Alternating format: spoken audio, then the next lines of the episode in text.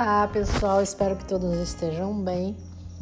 Venho falar aqui, é, trazer uma informação bastante interessante é, para quem é terapeuta floral e para quem também faz uso né, dos compostos Aqua, que faz a autoanálise, o autoatendimento.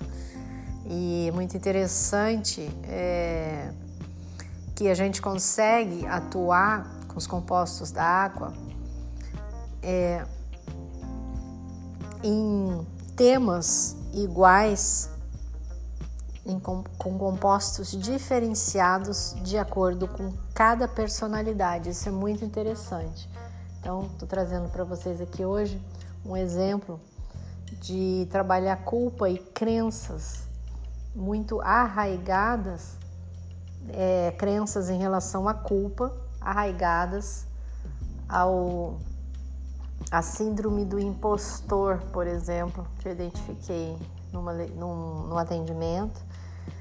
E a síndrome do impostor, para quem não sabe, é aquela síndrome que as pessoas nunca se acham merecedoras né, de terem trabalho, de terem dinheiro, ou de terem relações, relacionamentos saudáveis. E isso tem a ver com culpa, isso tem a ver com a crença de culpa profundamente arraigada dentro da pessoa, né, do indivíduo.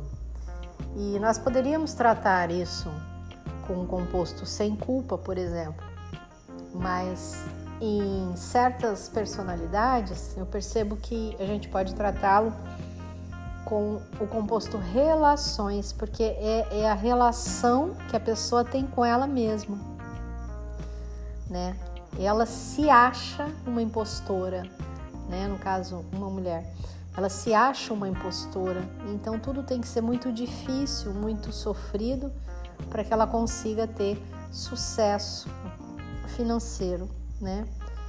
É, esse relacionamento com ela mesma que foi identificado na consulta e que eu que, que, que foi levado a até pela, pela ajuda das, das cartinhas dos compostos, foi levado a indicação do composto relações. Isso é muito, muito, muito interessante e traz sempre essa é, individualidade né, de cada pessoa.